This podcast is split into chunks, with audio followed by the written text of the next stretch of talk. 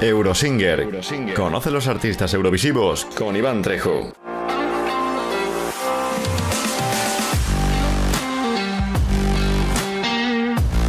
Muy buenas a todos y bienvenidos a Eurosinger, la sección de Eurovision Sound donde descubrimos artistas eurovisivos y su vida relacionada con el Festival de Eurovisión. Y esta semana nos vamos a un año muy reciente, a una edición muy reciente. Nos vamos a Eurovisión 2022 y nos vamos a Lituania y su representante Mónica Liubinaite.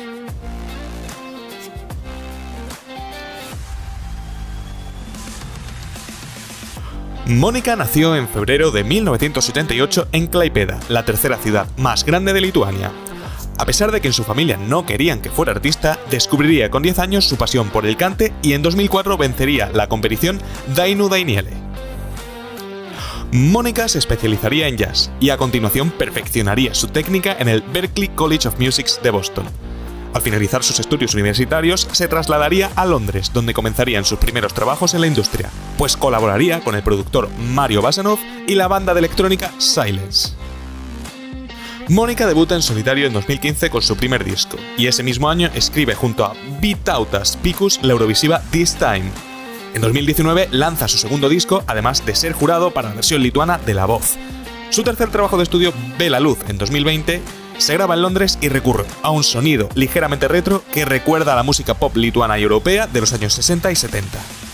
En 2021 también fue jurado de The Masked Singer y sus primeros trabajos fueron descritos como una versión electropop fuerte y menos extraña de Björk combinada con el sonido al más puro estilo Mireille Matthewin.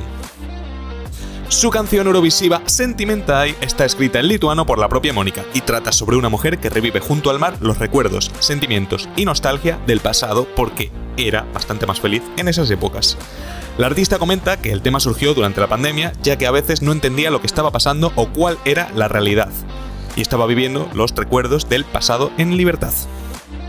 Os dejamos con Sentimental, la canción con la que Mónica Liu alcanzó el decimocuarto lugar en la final del pasado Festival de Eurovisión 2022 en Turín. A disfrutar.